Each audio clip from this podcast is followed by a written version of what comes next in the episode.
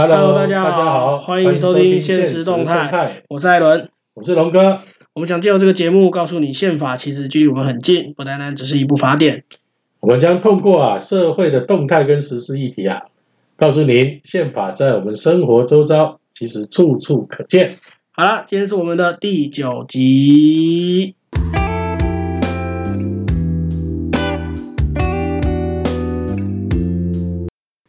艾伦啊，嘿。哎呀，最近啊，最热门的这个社会讨论的议题啊，有两个，你知不知道是哪两个？你是说美国总统吗？哎，对，跟跟大家讲一下，在我们现在录的当下，美国总统正在开票，现在很刺激啊。哎，而且啊，现在那个在所谓的摇摆州啊，听说都是川普赢呢。嘿啊，但是就又感觉说，感觉说事前的拜登民调又很高啊。不知道会不会发生像四年前希拉里那种状况啊？那这个我们待会再聊。所以啊，你 是不是要讲另外一个？所以你看啊，这个呃，跟我们另外一个主题啊有关系的，就是中天啊，这媒体的这个所谓的这个中立性啊，还有所谓言论自由啊。嘿，你看这一次在美国的这个选举过程中啊，啊，在美国那样自由开放的社会啊，啊，都会产生了媒体一面倒的舆论。对，呃，其实。其实我觉得媒体舆论这种东西，吼，在不只是今年啦，从三四五年前上一次川普选总统就这样子了。那也也就是因为这样，我们今天来聊聊之前十月底发生的事情。我们来聊聊中天到底发生什么事情。就是在十月二十六号的时候，那个那个 NCC 开了一个听证会，说要就是中天，因为每五年要换一次执照嘛。那中天开了一个听证会，说要讨论到底要不要换照。那在听证会上面发生很多有趣的事情，我们今天来聊这些事情啦。其实啊，在这事情之前哦，我来问问艾伦哈，还有我们各位听众朋友啊，嘿，你们会不会觉得很奇怪？你只要到了花莲哈，无论你吃早餐或是晚上在这个旅社休息的时候啊，你打开那个这个电视啊，只能够看到中天，其他的电其他电视台好像。很很少能够看得到啊！哎、欸，我是觉得旅社是还好啦，但是餐厅真的很夸张。尤其我就是我之前曾经在花莲住过一段时间，就真的哦，那个餐厅打开来就是都是中天，然后尤其是一六，哎，不是一六，今那个去年一九年底，去年一九年年中到到差不多今年年初哦，那真的全部都是韩国语。因为我之前在花莲做生意嘛。哦，然后我就觉得很奇怪，为什么都是中天啊？嘿，那结果问了那个餐厅的老板娘，早餐店的老板娘，他该不会说是有付钱所以不能转台吧？啊，对啊，他们真的是这样哦，真的是这样子。这其其实也不是被锁台，他电视其实可以转，只是只是我那个时候看到的是说，他们说就是有人付钱说叫我放这一台，我不我我我不能转，但是其实他自己晚上回家还是在看别的台，也说不定。所以啊，我觉得这个呃所谓的媒言论自由哈，跟媒体的独立性哈，事实上应该是把把它放在一个市场里面哈来看待啊。好，嘿，对对对，我我也这么同意。对，那你说像呃我们这个去年总统选举的时候啊，嗯，哦，像那个我们这边有一份资料哈，他就有讲到啊，这个我们的国内的电视台里面啊。哇，中天几乎八成二，哎，百分之八十二是都在报韩国语，啊。哎，对我那个时候，我我跟龙哥在讨论今天这个议题的时候，我们看我看到那个表格，我真的是吓到快坏了。就是因为选举的时候，大家我们大家都很有感啊，就是就是各家，是不管是偏蓝还是偏绿的媒体，都是一直在报韩国语，因为没有办法嘛，梗多嘛，可怜呐，啊，对，可梗多嘛啊，可是可是很有趣的事情是。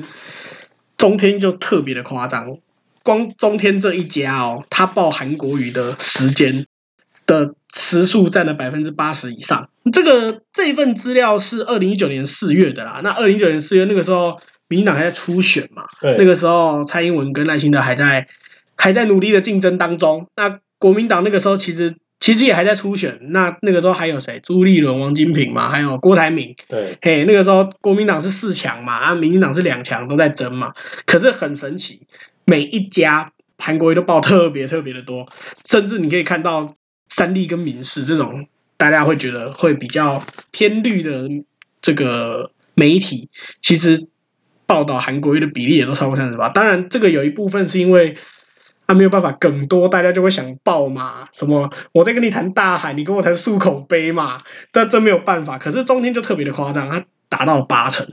其实哈，在这个民主自由的时代哈，你说这个媒体的老板啊，或者是媒体人。他有特定的立场啊，那是非常正常，无可厚非啦。啊，那是非常正常啊。就像刚才讲，有个这个所谓的这个言论自由嘛。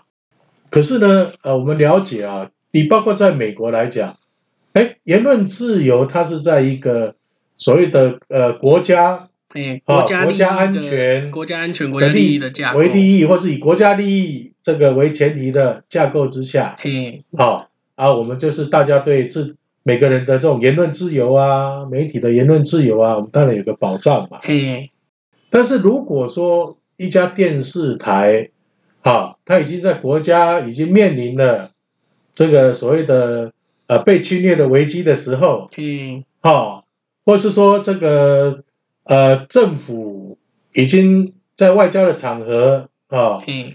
被这个敌国已经已经有、哦、被欺负的时候，虎视眈眈的时候，虎视眈眈，而且是在国际场合欺负你的时候，那你还在替这个对方说话啊？甚至呢，呃，呃，利用对方的宣传来恐吓自己的国民，对对国家的这种社会有分造成那种分歧，我想那应该就不是这个所谓言论自由应该保障的范围了。不过其实这个。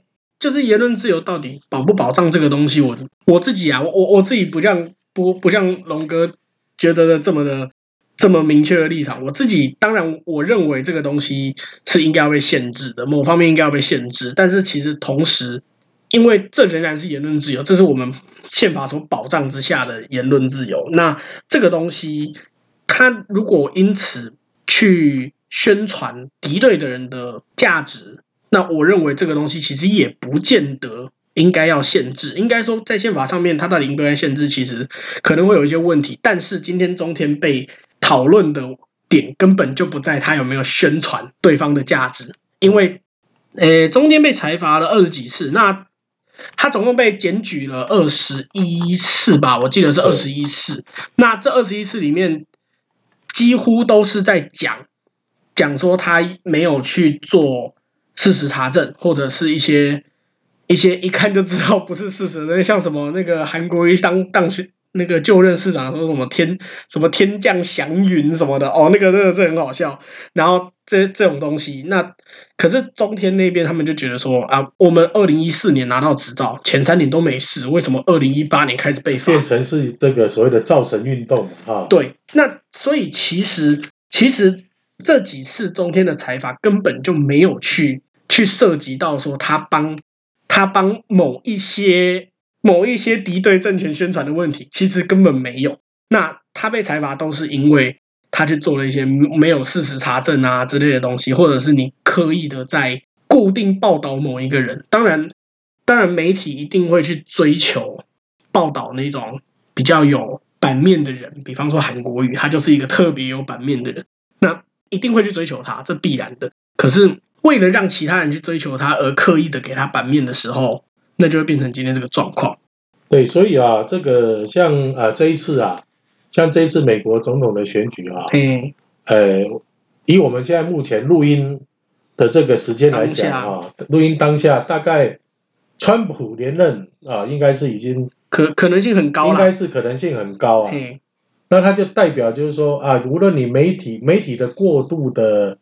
渲染或是呃过度的偏袒哈，它不一定跟实际的民意的这种这种反应哈，可能会有一些落差啦。对对，那你说像中天那个时候，在这个韩国瑜选举的时候，哇，几乎是八成多的这个对，超过二中天就八百分之八十二以上啊，八十以上的这样的一个这个报道率哈。对啊，但是在当下会觉得说，哎，他的曝光率很高。对，但是相对的话，他如果说在这个后续，他的这种言行跟当时所塑造出来的这种形象，造神运动所造成的那种形象落差很大的时候，实际上这个伤害是很大的。对，推上神坛推得越快，你摔下神坛的时候就会摔得越痛。对，哎，啊，这个讲这句话应该大大家应该都会。都有这种感觉。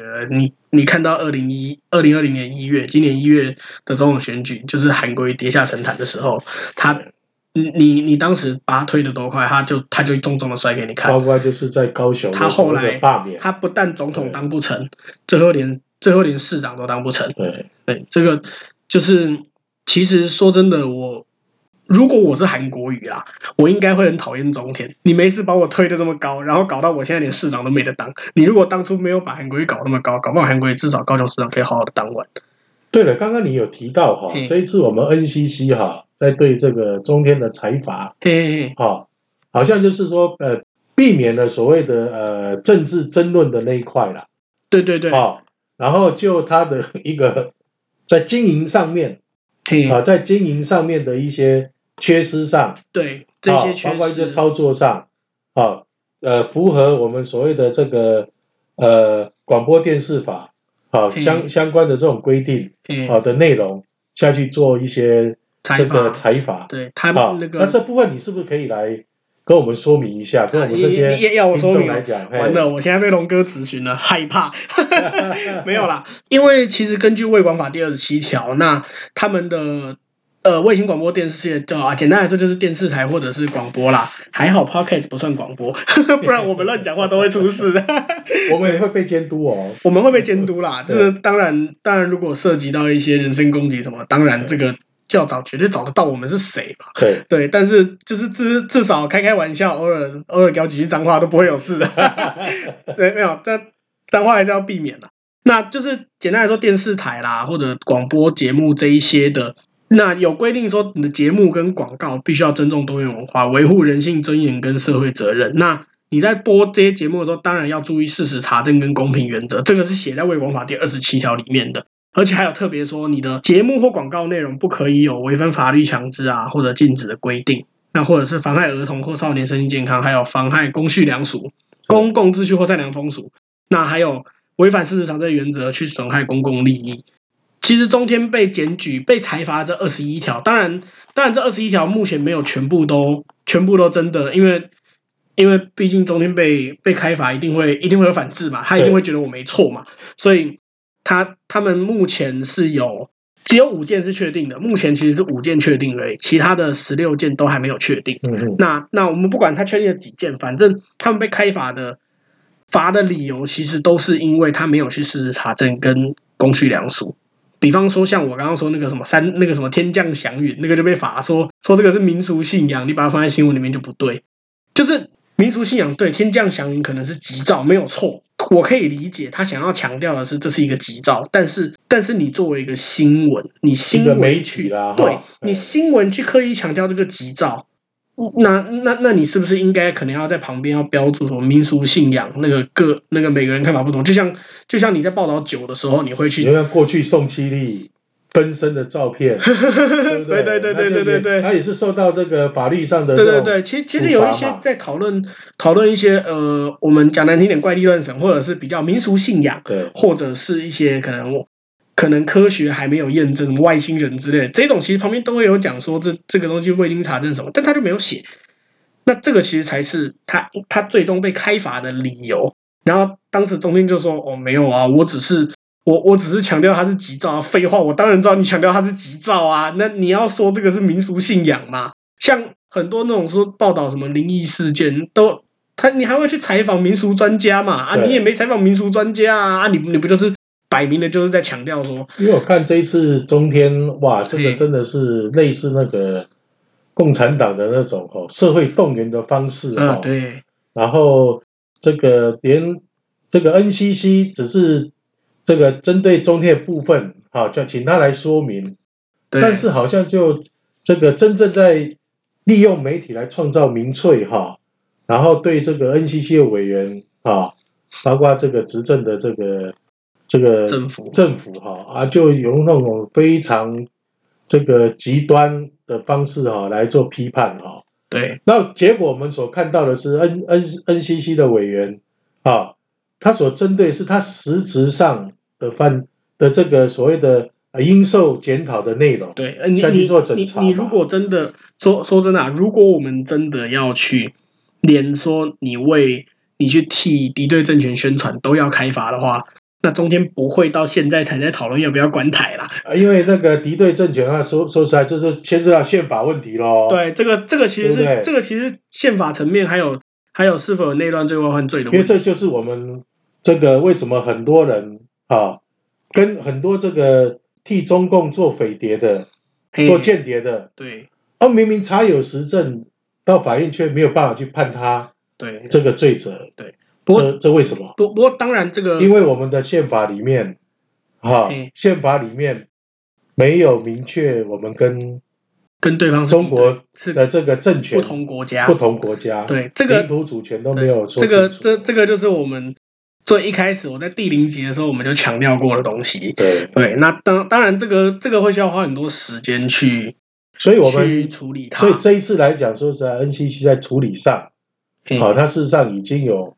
回避掉这些东西了，对，他其实已经大大的回避。他如果没回避的话，因为包括我我看邱显志邱委员啊，嘿，他在这个整个这个开完这个对中天的所所谓的这个听证会之后啊，邱委员也整理了一些资料啊，对啊，啊，而且他这些资料也是针对着这个呃，我们说卫星广播事业的这些法则，对啊，啊，他提出一些证据，啊，补充证据呢。要求这个 NCC 对，好，你要把这些东西查查实嘛？对，好啊，这实际上就是说，呃，我们在整个处理上还是没有牵涉到所谓的政治或国家认同的问题，哦，是，是否一中原则？对，没有牵涉到的问题哦。其其实说真的，不牵扯不牵扯，他就已经他就已经这个样子了，牵扯还得了？这其实已经说真的不牵扯，已经是。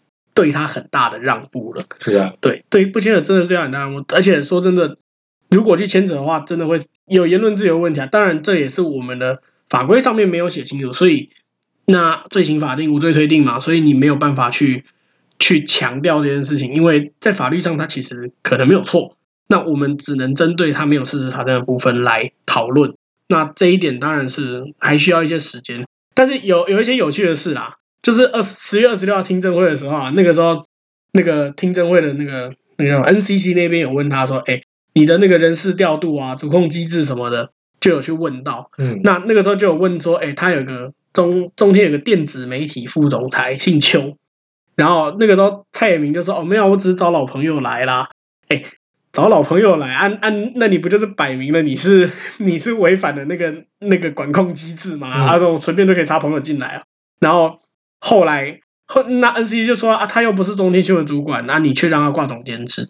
对对啊，他他也不是主管，就直接跳总监。内控的问题嘛。对，他的内控就有问题。结结果他们的管理处的执行长就就说哦，没有啊，去去年不符合体制就把他换掉。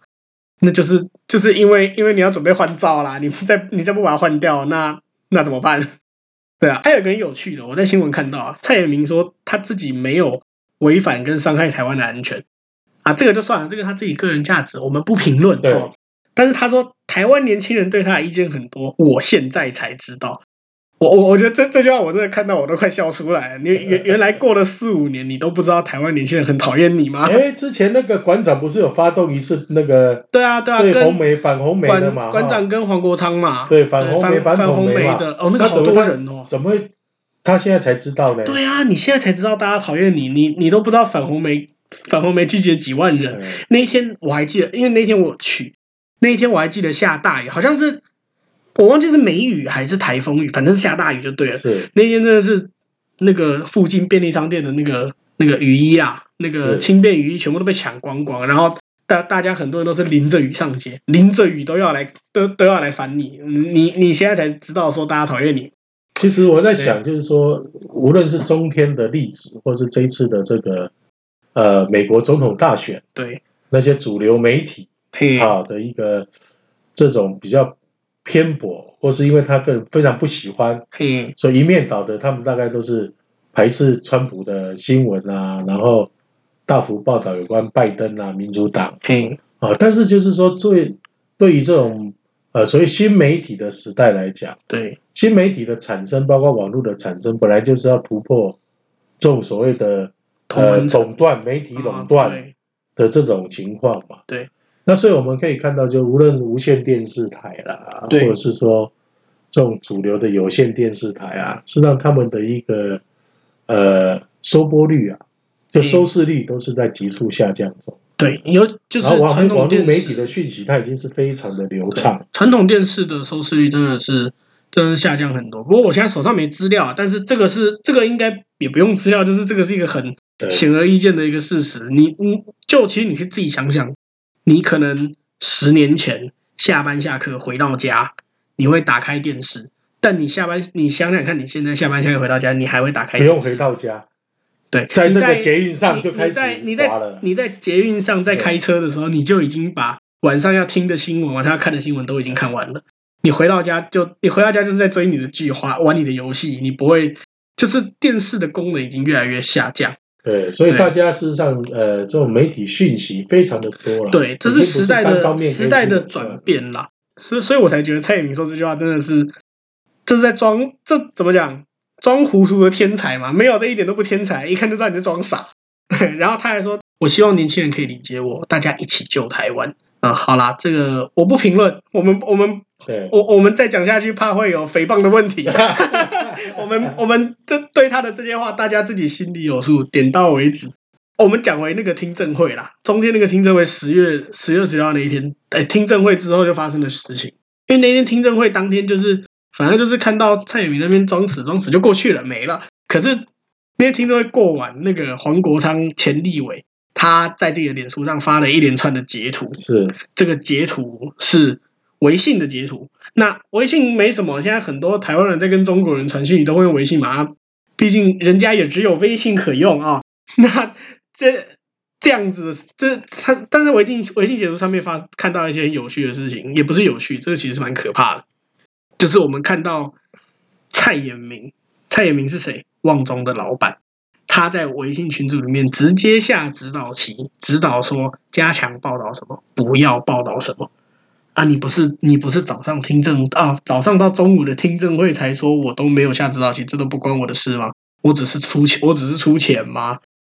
结果呢，二零一八年十一月十八号，蔡衍明在讲说，那个你只要只只要追追着讨论苏贞昌到底丢了一百八十万，为什么不敢报案就好了，其他的都别，其他都装死，叫装死就对了。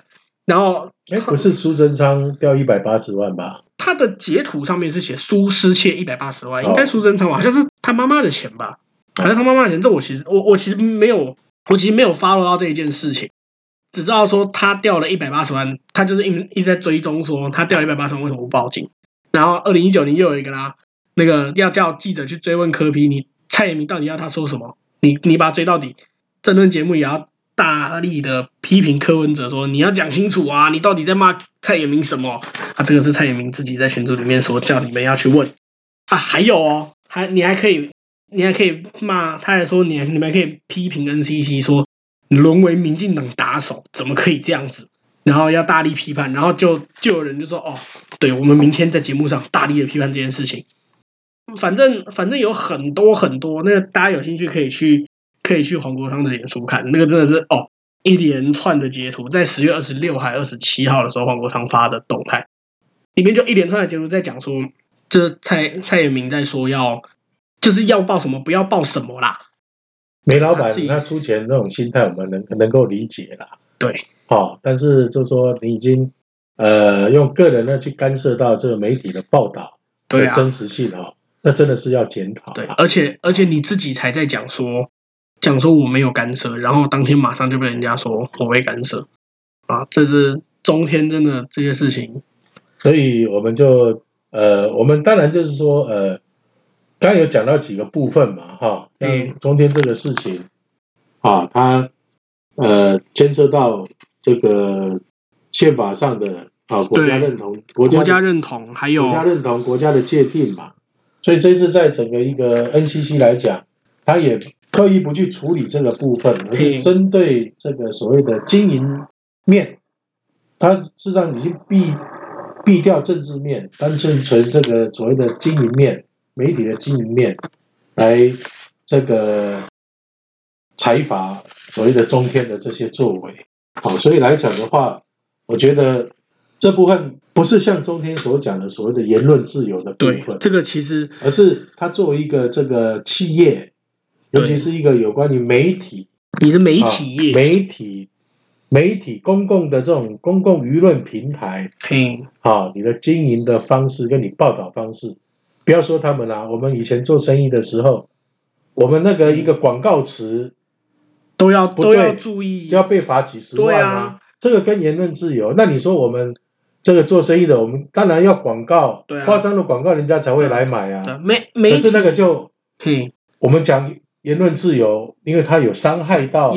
你言论自由不包含假讯息，对，一个假讯息，第二就是说你混乱了人家的选选择的对。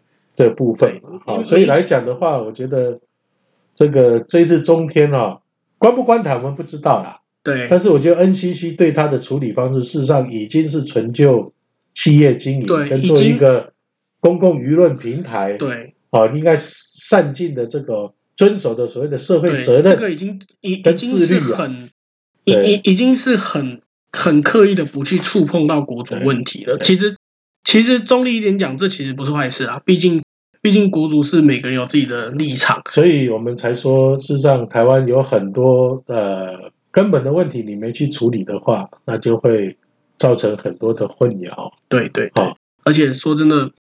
其实啊，媒体或者记者或不管，反正媒体你可以有立场，每个人都有立场。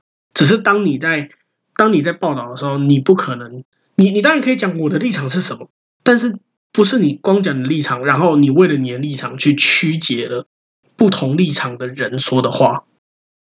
好啦，那今天就差不多到这边。那在节目尾声，还是要跟大家说一下，我们目前节目上架的平台有 Apple Podcast、Spotify、Sound On。KKBOX 跟 Google Podcast，如果你喜欢，欢迎帮我们点五颗星，或是留言跟我们说说你的看法。好了，我是艾伦，我是龙哥，好，现实动态，我们下期见。下集见哦。